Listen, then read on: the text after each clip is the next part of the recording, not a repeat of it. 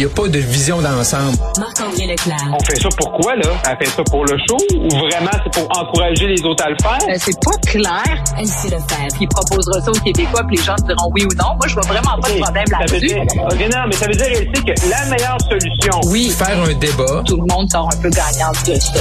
La rencontre. Lefebvre. Leclerc. Je l'aime assez, votre nouvelle chanson. Salut. Allô, allô? Bon, c'est officiel. On a eu notre petit certificat. On est officiellement dans la sixième vague, Elsie. On nous surfons. Non, donc euh, on y est, on y est. Bon, on, on, on, on le voyait venir là, parce qu'effectivement, je sais pas vous, mais moi, dans mon entourage, il y a plein de gens là, qui attrapent la COVID. Ceci dit, ce qui me rassure un peu, c'est que bon, tous ces, toutes ces personnes s'en sortent plutôt bien, là, donc avec un, un petit rhume. Mais euh, j'ai pas de personne, et j'ai pas vous, mais dans mon entourage plus âgé, tu sais, donc qui a attrapé la COVID. Donc, je présume qu'ils continuent de, de, de se bien se protéger. Ça, c'est plus inquiétant. Mais quand on voit les chiffres au-delà des anecdotes autour de nous, les chiffres sont alarmants. Donc, euh, on est dans la sixième vague. Et là, est-ce qu'on met ou pas des mesures? Le gouvernement a tranché, on n'en met pas plus. Est-ce que le gouvernement va décider d'aller euh, de l'avant, euh, peut-être avec la prolongation du port du masque? Euh, c'est à voir, mais je je suis pas certaine que ça va être bien accueilli dans la population. Euh, moi, j'ai une certaine inquiétude quand le, le ministre nous dit euh, bon ben là c'est aux gens de, de, de s'autogérer puis de, de se discipliner. On a peur qu'il s'en vient dans deux semaines. Moi, j'ai le sentiment que les Québécois ont planifié leur euh, déjeuner, leur brunch de Pâques. La cabane à sucre. On s'entend La cabane à sucre, exactement. C'est commencé. Et donc, euh, euh, ça pourrait être relativement inquiétant pour la suite. Puis, je sais pas, écouter le ministre, ben, on doit se sentir bien. Là, il se passera rien que les hôpitaux, puis tout va bien. euh. Là, je vais peut-être vous Assez. surprendre. Là, Euh, d'habitude, euh, je suis assez prudente avec euh, la COVID et tout ça, mais en même temps, si on regarde ce qui s'est passé ailleurs dans le monde, euh, le pays qu'ils l'ont connu, ça a redescendu, ils ont eu beaucoup d'hospitalisations, mais bon an, mal an, ça a bien été. Moi, je pense que c'est là-dessus qu'on se base euh, pour les, les gestes à venir ou à ne pas venir. Là, je pense aussi que les gens ont le libre arbitre de continuer à porter le masque s'ils le veulent. Euh, ça, c'est ça, je m'inquiète pas. Sauf qu'en même temps, je voyais notre collègue euh, Steve Fortin, puis d'ailleurs, il y a un texte vraiment très, très touchant dans le Journal de Montréal aujourd'hui. Un homme de 49 ans qui a été plongé dans le coma artificiel, vacciné trois fois, la COVID. Tu sais, je veux dire, faut pas paniquer, mais faut pas perdre ça de vue non plus. Non. Que tu peux être cette personne-là quand même. Là.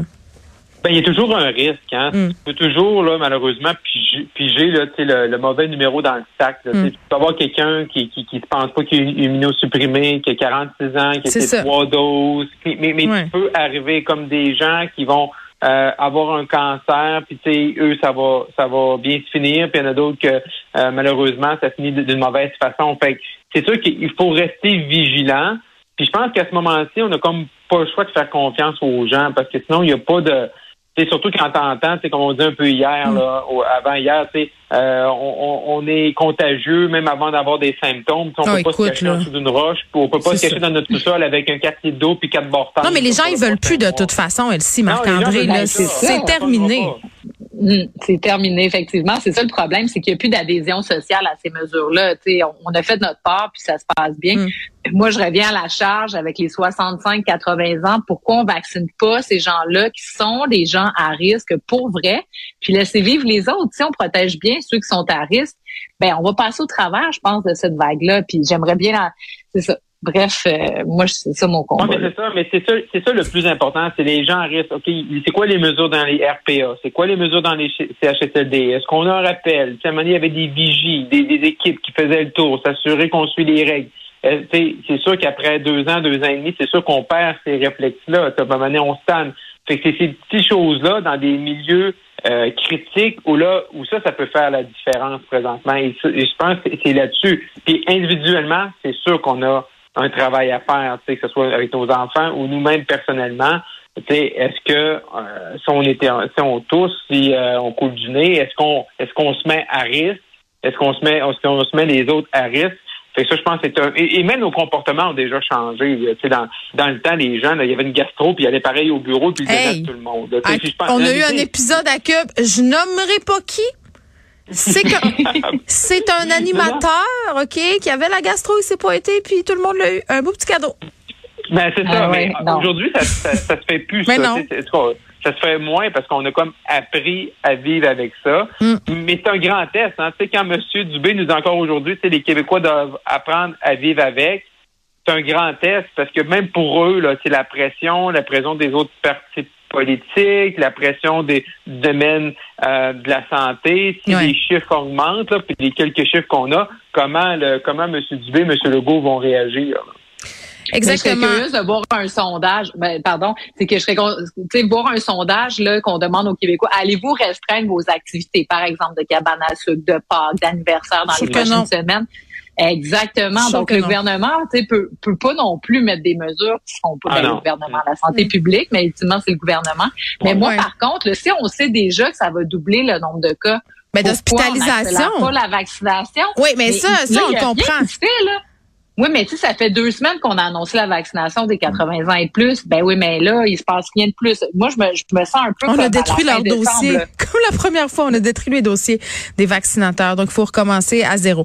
Non, je blague, mais euh, là, on a eu les chiffres de l'INES hier, euh, 200 hospitalisations peut-être dans deux semaines. Là, ça aussi, il va falloir en tenir compte à un moment donné. Ça nous place en drôle de position pour débuter l'été, encore la période du déni covidienne. Donc, euh, très hâte de voir ça. Puis c'est vrai, si là, on annonce ça, puis il n'y a rien qui se fait, là, euh, peut-être qu'ils ils vont t'entendre, puis ils vont se dépêcher. Je répète. Tu répètes. C'est bien comme à des enfants. On répète. Peut-être qu'à un moment donné, ils vont le faire. Ils vont les fermer, les lumières. Euh, Marie-Victorin, ce fameux comté et le PQ qui serait en avance avec Pierre Nantel, Marc-André. Oui, effectivement, on parlait de sondage tout à l'heure. Donc, euh, bon, le sondage qu'on a là devant nous, qui est le plus récent, là, qui est sorti hier, c'est un sondage qui a été commandé par le Parti québécois. Je mets ça comme bémol. Après ça, on va parler des chiffres. Parce que c'est sûr que ces sondages internes du Parti québécois n'avaient pas été bons. C'est sûr qu'on ne serait pas en train d'en parler.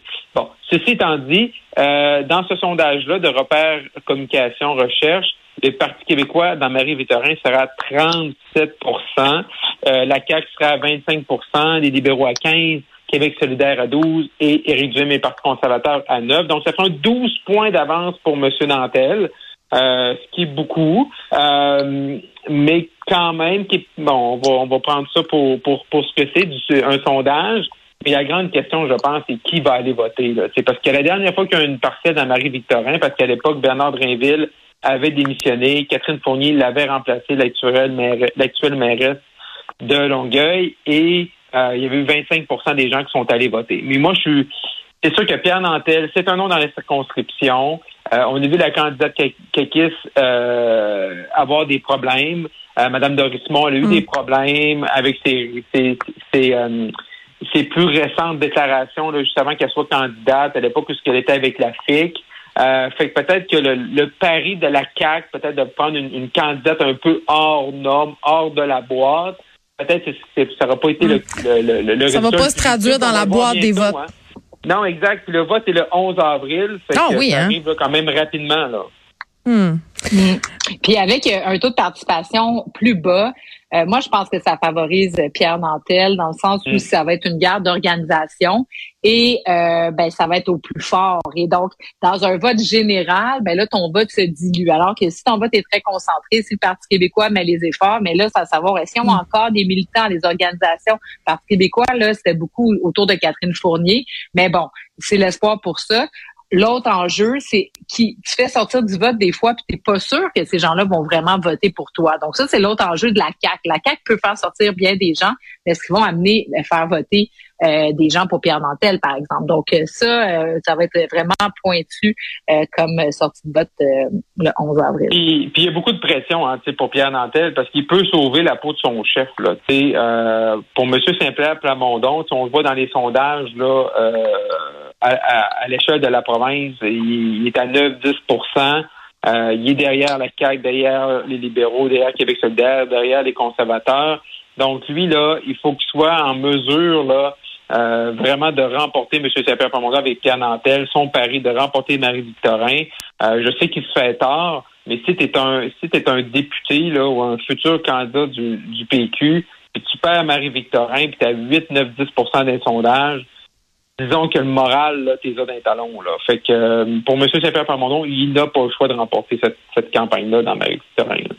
En, Oui. en même temps, J'allais juste ajouter qu'en même temps, euh, on se rappellera que Pierre, euh, Paul Saint-Pierre Plamondon n'a pas voulu se présenter parce que les chances de l'emporter étaient tellement faibles. Donc, Mhm. on part quand même d'une perspective où au départ, le Parti québécois devait pas du tout l'emporter. Bon, en tout cas, où ça allait être très difficile de l'emporter avec la CAQ qui était haute dans les sondages.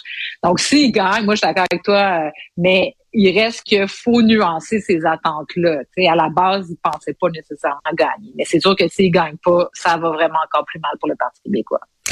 Ouais, puis de, Effectivement. notre, de, de- de- de notre côté, juste conclure là-dessus, de notre côté, moi, je pense que la CAQ, au départ, aurait dû laisser le champ libre à Saint-Pierre-Plamondon dans Marie-Victorin. Ah, faire ouais. un geste. Ben oui, faire un geste. Oui, normalement, c'est une tradition qui était là. Oui, mais il était pas sûr qu'il allait gagner. C'est pour ça qu'ils l'ont Ouais, pas mais, mis. euh, ouais, ouais, mais tu fais un chef de. Tu sais, la, la, la CAQ, au départ, tu dis, nous, on va laisser champ libre à M. Saint-Pierre-Plamondon. Mm. On veut le voir à l'Assemblée nationale. C'est bon pour la démocratie. La CAQ, tu te retires.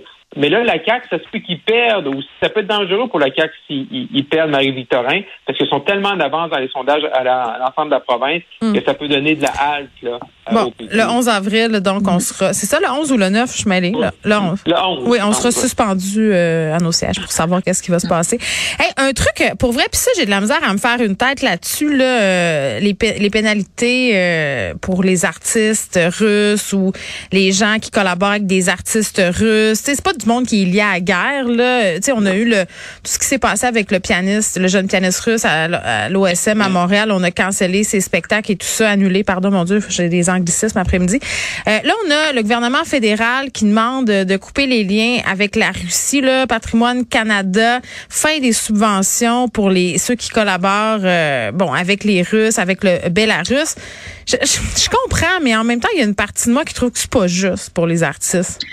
C'est sûr, c'est sûr, c'est les impacts de, de cette guerre-là. Ben en fait, on, on veut euh, limiter ou en tout cas interdire les activités qui auraient une subvention gouvernementale de l'État russe, que la Russie est liée à du financement de Mm. l'activité ou encore ouais. euh, s'il y a une programmation qui vient euh, d'un festival russe ou en tout cas bref. Mais c'est sûr que c'est extrêmement délicat. Il y a eu quand même la nuance de dire bon les artistes russes euh, qui sont au Québec, les gens de, ben, au, au Canada d'origine russe, euh, sont pas touchés pas- par ok, ça, mais c'est ça.